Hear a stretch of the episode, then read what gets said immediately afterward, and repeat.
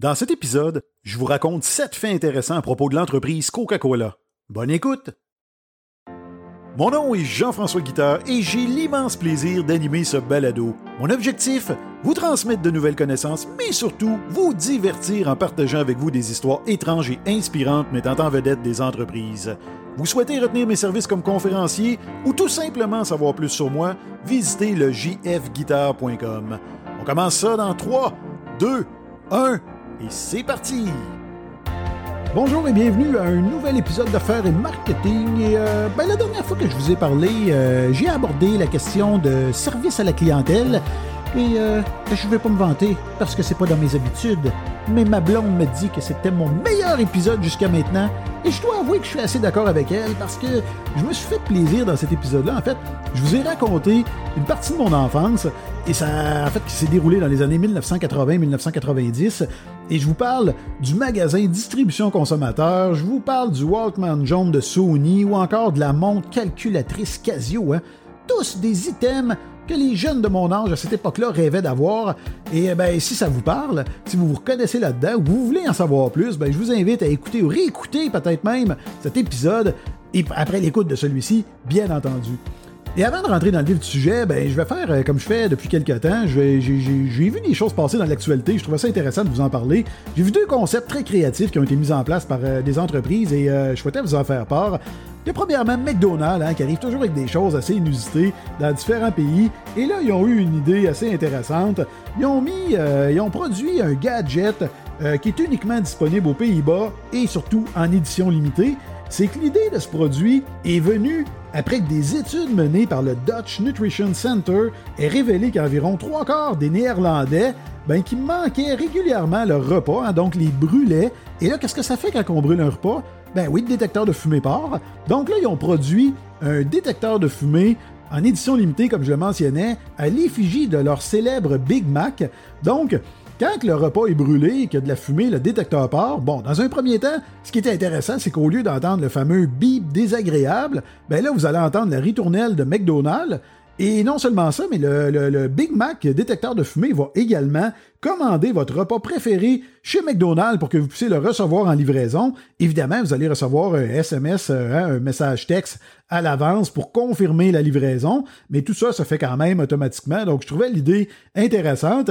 Et d'ailleurs, si vous voulez en savoir plus, ben, je vous invite à aller voir dans la description d'épisode sur mon site web. Donc, vous allez sur le jfguitar.com, dans la section podcast, vous retrouvez cet épisode. Et là, dans la description, à la fin, je vais mettre la vidéo qui vous montre tout ça. Donc, vous allez voir, c'est assez comique. Il y a un autre concept qui a attiré mon attention, cette fois-ci, euh, qui a été euh, mis en place par Prime Video, hein, qui appartient à Amazon. Et eux autres, ce qu'ils ont fait, c'est qu'ils ont fait un karaoké euh, dans le ciel avec plus de 500 drones. Et tout ça a été fait pourquoi? Ben, c'était pour faire la promotion du film sur la vie de Laura Posini en Italie. Et elle, elle s'est fait connaître au grand public en 1993 après avoir remporté un concours de chant au Festival de musique de San Remo. Et depuis ce temps-là, ben, elle est devenue l'une des, plus célèbres artistes italiennes. Elle a vendu notamment plus de 70 millions de disques, d'albums à travers le monde. Donc, euh, c'est vraiment impressionnant. C'est qu'on a pris 500 drones, ils ont été programmés avec un logiciel, et là, ils montent dans le ciel. Et une fois rendus dans le ciel, à la noirceur, ben, on est capable de les programmer pour que des paroles apparaissent dans le ciel. Donc, c'est vraiment impressionnant. Si vous voulez voir ça, je l'ai également mis la vidéo euh, dans la description de l'épisode. Donc, je le répète, allez voir ça sur le jfguitar.com. Et aujourd'hui, je vais parler de Coca-Cola. Je vais vous présenter euh, sept faits à propos de l'entreprise, hein, sept faits intéressants. Mais avant ça, vous allez me permettre de prendre quelques secondes, hein, et ça va être assez bref cette fois-ci, pour lire le commentaire d'une auditrice, une certaine Andréane qui m'a écrit sur LinkedIn pour me dire tout simplement J'adore le concept, belle découverte.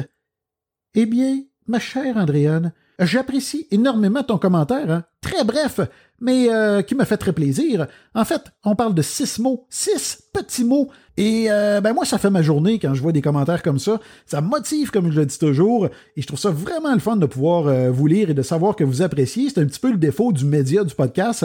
Quoique c'est vraiment le fun à faire, mais en même temps, on voit pas le public devant nous. Donc la seule façon de savoir si vous appréciez, ben, c'est évidemment de lire vos commentaires ou encore ça, encore les évaluations que vous laissez sur Apple Podcasts et également sur Spotify. Donc je vous invite à faire comme Andréane, à m'écrire si vous le souhaitez. Vous pouvez le faire sur Je suis, je suis présent sur Facebook, Twitter, LinkedIn. Vous pouvez également passer par mon site web jfguitar.com dans la section Me joindre et également sur Apple Podcast. Vous pouvez m'envoyer un commentaire et comme je le dis toujours, ça va me faire extrêmement plaisir de le lire en ondes dans un prochain épisode comme je viens de le faire actuellement avec euh, Andréane. Donc, aujourd'hui, je vous parle de sept faits qui concernent la multinationale Coca-Cola. Et le premier fait, c'est que saviez-vous qu'on consomme quotidiennement 1,7 milliard de produits Coca-Cola à travers le monde? Ça, là, c'est quoi? Ben, c'est l'équivalent de 19 400 boissons seconde. Et si tout le Coca-Cola jamais produit remplaçait l'eau des chutes du Niagara, ben, il coulerait pendant plus de 83 heures à raison de 1,6 million de gallons par seconde. Et s'il se retrouvait dans des bouteilles de 237 millilitres, vous savez, les petites, euh, fameuses petites bouteilles en vitre qu'on trouve au supermarché, et qu'on les, met toutes, les mettait toutes bout à bout, ben, il ferait l'aller-retour entre la Terre et la Lune à plus de 2000 reprises. Également, un deuxième fait, c'est que Coca-Cola a commandité les Jeux olympiques d'Amsterdam. Et je vous explique, c'est qu'en 1923, Robert, Woodruff prend les rênes de l'entreprise Coca-Cola, soit quatre ans après le rachat de la société par son père, et il va occuper ses fonctions pendant plus de 30 ans et en 1928, alors qu'il accompagne la délégation américaine aux Jeux olympiques d'Amsterdam, ben, il en profite pour associer Coca-Cola à l'univers des Jeux et faire de la marque la boisson officielle des Jeux olympiques. Et Coca-Cola est depuis associé à de grands événements sportifs. Bon, ben, par exemple, selon le cabinet KPMG, l'entreprise aurait déboursé pas moins de 35 millions d'euros pour associer son nom à l'Euro 2020. C'est une compétition européenne entre les meilleures sélections nationales masculines de soccer. Et euh, ben, à noter par contre que l'entreprise a été écorchée lors de cet événement par le joueur vedette Cristiano Ronaldo, un Portugais qui compte pas moins de 300 millions d'abonnés sur Instagram, parce que lui, en conférence de presse, il a remplacé la bouteille de coke qui se trouvait devant lui par une bouteille d'eau, parce que vous savez, quand les entreprises paient des sommes comme ça astronomiques, bien évidemment, ça tend à avoir une certaine visibilité lors des points de presse. Donc, ce qu'on fait souvent, c'est qu'on va mettre justement une bouteille, dans ce cas-ci, de Coca-Cola, où on peut bien voir le logo et l'athlète en prendre une gorgée. Mais dans son cas, lui, il l'a tassé du revers de la main, il a remplacé ça par une bouteille d'eau en mentionnant buvez de pas du soda. Et là, ben, on dit que son geste aurait contribué à faire chuter l'action de Coca-Cola de près d'un dollar, ce qui représente combien? Ça représente une perte de 4 milliards de dollars pour Coca-Cola. Évidemment, ça a été de très courte durée, mais ça reste quand même intéressant de voir l'impact qu'un simple petit geste peut avoir hein, quand c'est posé par quelqu'un avec une grande notoriété. Saviez-vous également que Coca-Cola était le premier produit à apparaître en couverture du magazine Time? Ben oui, en 1950, l'entreprise est devenue le premier produit à apparaître en couverture du célèbre magazine. C'est parce que, initialement, il souhaitait mettre le portrait euh, du, président de l'entreprise, mais lui, il a refusé en déclarant que le produit était le seul élément important de la société. Donc, c'était une première. On a vu un produit Coca-Cola et évidemment, ça a été un excellent coup marketing parce que ça l'a donné énormément de visibilité et on en parle même encore aujourd'hui en 2022. Saviez-vous également qu'on compte plus de 2,8 millions de machines distributrices de coke sur la planète? Et ça, sachez que si on les empilait toutes, elles occuperaient l'équivalent de 150,2 millions de pieds cubes d'espace, et ça, c'est l'équivalent de la taille de 4 Empire State Building, donc l'édifice aux États-Unis, quatre fois euh, cet édifice-là, si on empilait l'ensemble des machines distributrices. Saviez-vous également que Coca-Cola possède 15 marques milliardaires? C'est qu'il existe 33 marques de boissons sans alcool sur le marché qui génèrent plus d'un milliard de dollars de revenus et Coca-Cola possède 15 de ces marques, dont évidemment on parle de tout ce qui est les produits Coca-Cola, Coke Diet, Sprite, etc.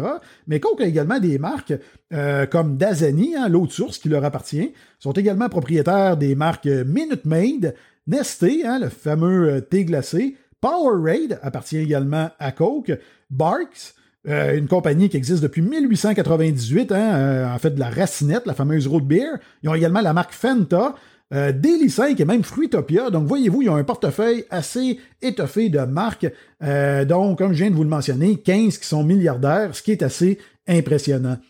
Et finalement, saviez-vous que seulement deux pays ne vendent pas de Coca-Cola à travers la planète? C'est qu'au début des années 2010, les États-Unis ont annoncé des allègements contre la Birmanie suite au changement de gouvernement, ce qui a permis des progrès en matière de droits de l'homme et de démocratie, et cette annonce a permis le retour du Coca-Cola dans ce pays après plusieurs décennies d'absence.